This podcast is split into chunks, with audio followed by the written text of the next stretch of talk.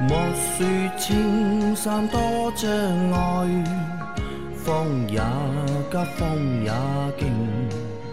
白雲過山峰也可算情。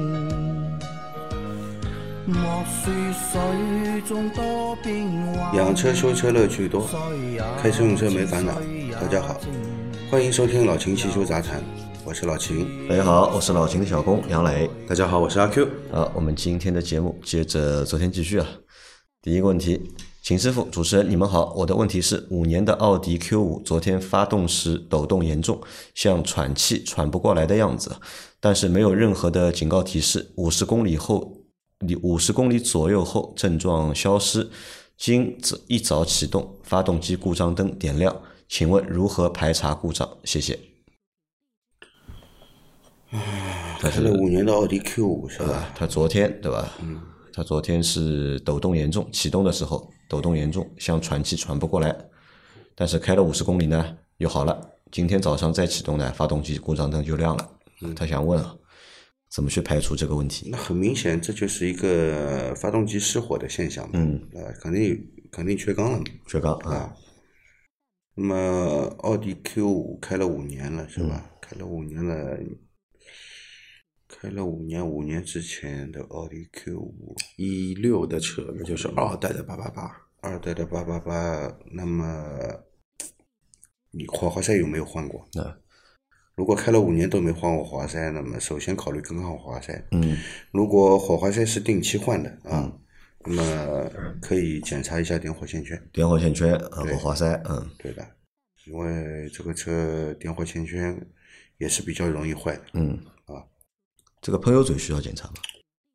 嗯，喷油嘴不会在冷车的时候不行，热车的时候就好了，嗯一般是不会的。不会的，嗯呃，这个车呢是这样的啊，这个车的喷油嘴是会出现这个滴漏的问题的，就是关闭不严一直漏油，嗯，对吧？这个时候呢，这个排气管后面的汽油味道是很重的，嗯啊，轰这个轰油门的时候可能会排出黑烟，这个如果是这种情况，那么可能是喷油嘴的问题，嗯，但他现在这个症状是先要首先检查点火部分，对的，火花塞和点火线圈。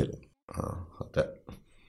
那再下一条，老秦帮忙看看，原厂是博世的，我的我第一次三万公里换了 NGK 火花塞一次，现在六万公里左右又换了一次 NGK 火花塞如图。我车是新桑塔纳浩纳两厢，一点六自吸发动机，手动挡变速箱。保养手册要求三万公里换，这个火花塞燃烧怎么样？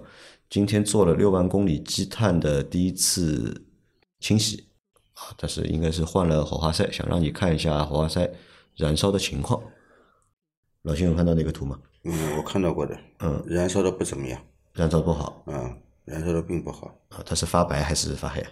呃，我当时反正回答他过的，具体那个照片是什么样子，我现在脑子里没印象。好吧，当时我是看到照片的，我只只是记得就是燃烧燃烧的不怎么样。燃烧的不好，对吧？啊，那那可能你要就是要动一下脑筋啊，看一下到底是哪里出了问题啊。然后这个火花塞啊，我嗯告诉你啊，这个大众的这个一点六的发动机的火花塞，它是专用的，专用嗯的，好吧？这个不要随便用其他的品牌型号的火花塞去代替嗯替代它，最好是买原厂。买原厂的，这个火花塞是专用的，好的。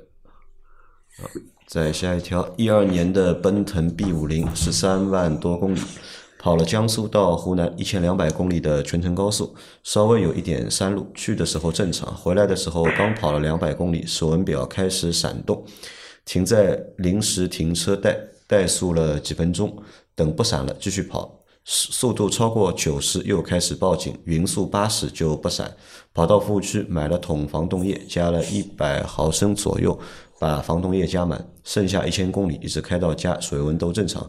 想问一下，这个水温报警是因为缺防冻液吗？我中途加的防冻液只有一点点，我感觉不是少防冻液的问题，麻烦老师解答。那不一定是水温报警嘛，嗯，对吧？有可能是防冻液液位过报低警嘛，嗯防冻液液位报警，这个你你也发现了嘛，房东也就确认，确认你加了一点，虽然只是加了一点，但是已经到这个业务报警线以上，他就不会再报警了。就其实还是缺房东爷。对， B 五零这个车真的，反正在上海这边真的不多。啊，奔腾嘛， B 七零还能看到一些，但是 B 因为 B 七零很多都是那个上海不是不是有那个海军司令部嘛，嗯，很多都是 B 七零，B 五零的话确实不多。那我再问，我想问，啊在这种情况下面，如果买不到房东爷啊，我加点水进去可以吗？加点就是临矿泉时水用一用没问题加。点纯净水没问题。没问题的，加点纯净水啊，只要让它那个液位上来就可以了，对吧？好、再下一条，你们好，第三次提问了，车辆是 G 二八，在论坛看见车友在游行 G 草幺履 B G 幺 B 啊，G 幺 B 啊，G 幺 B 在论坛看见车友在游行槽铝板处贴上指正板，缓解二档两千转低频共振的问题。杨老板之前试驾过，可能也听到过这个声音。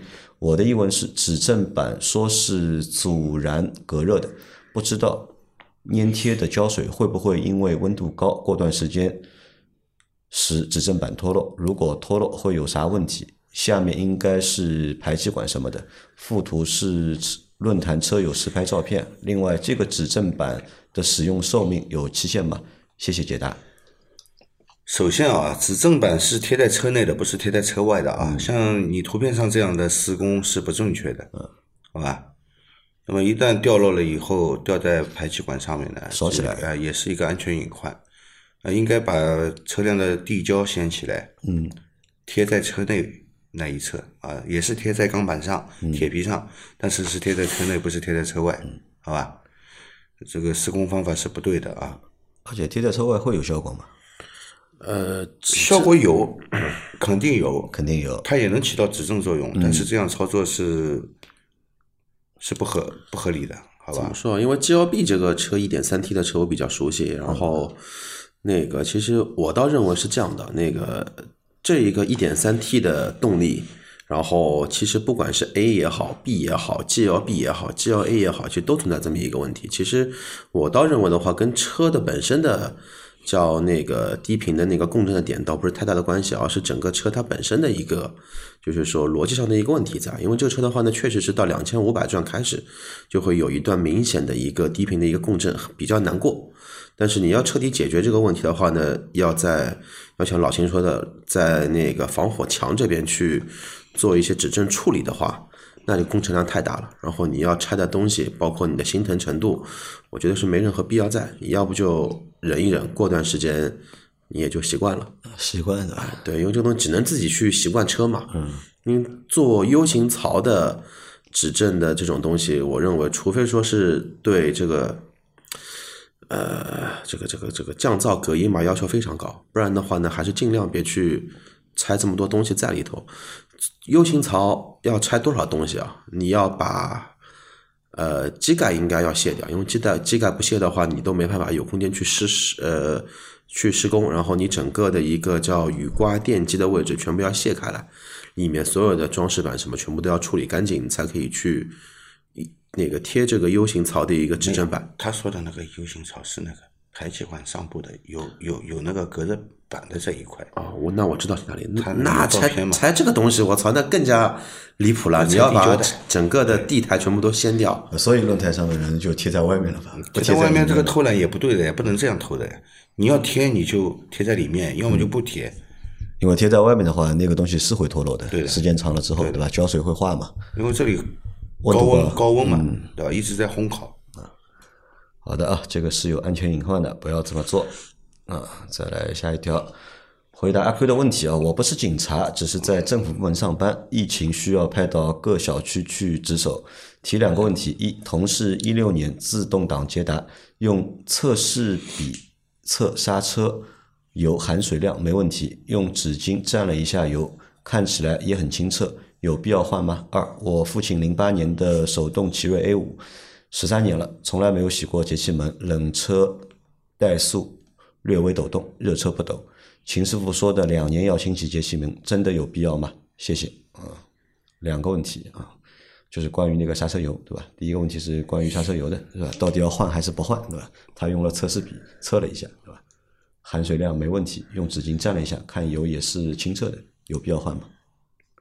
这样的啊，这个常规来说，每两年或四万公里要更换刹车油的。嗯，你那个车开到现在，零八年到现在，啊，他是一六年， 16年一六年啊，那个呃一六年，对吧？一六年到现在足足五年了吧？嗯，对吧？现在已经年底了嘛，应该是足足五年了吧？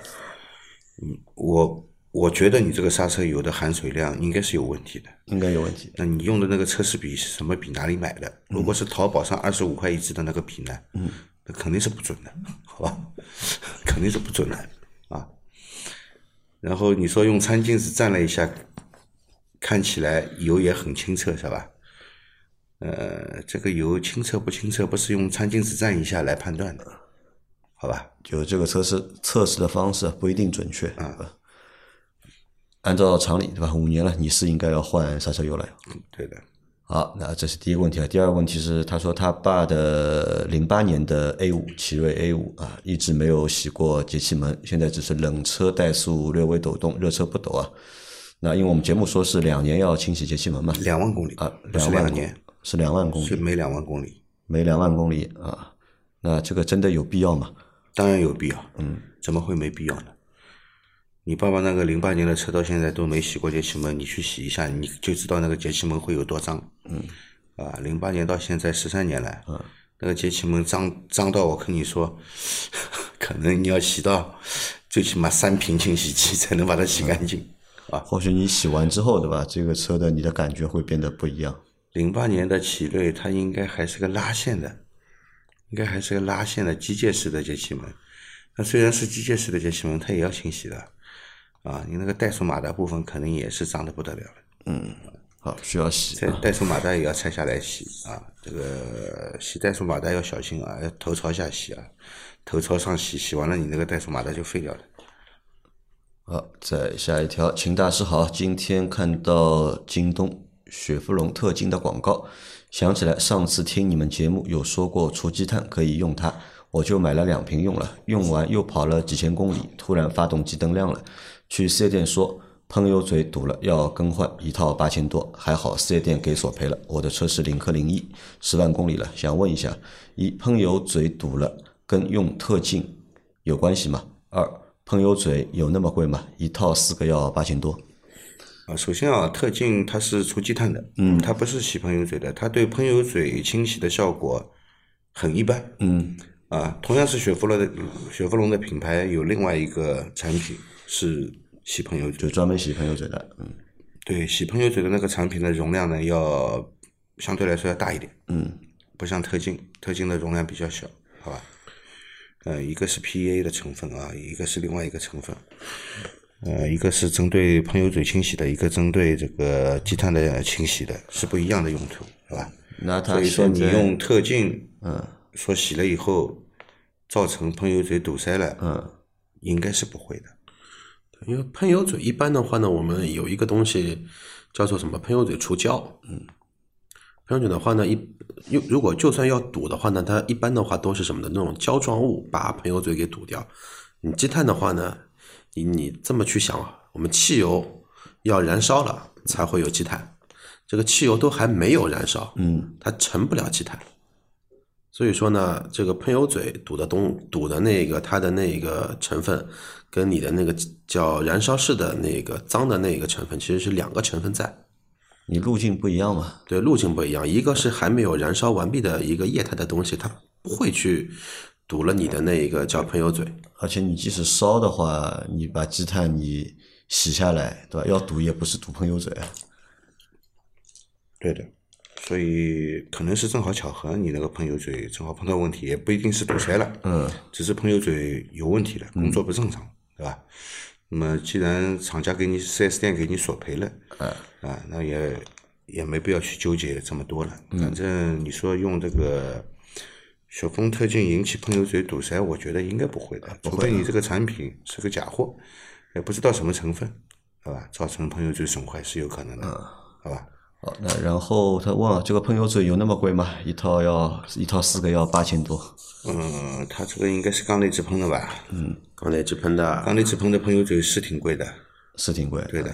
而且领克四个卖八千，我觉得不是太贵。而且你又是在四 S 店里面做的这个更换领克配件贵正常的，啊，这个因为是领克是高端品牌嘛，嗯，对吧？高端品牌配件贵是正常的啊。你要这么想，你用的是沃尔沃的同等动力，你这个四个喷油嘴去沃尔沃，就是价格还会再高那么一些。啊，好的啊，来再下一条。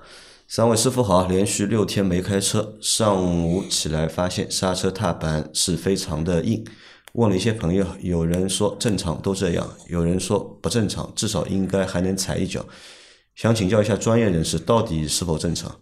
第二个问题是，四 S 店安装主驾驶贴膜的时候，往玻璃内侧刮水，如果水量太大，会不会损坏门板内的电子元器件？啊，它有两个问题。第一个问题是早上起来发现刹车踏板非常的硬啊，想问这个情况正常还是不正常？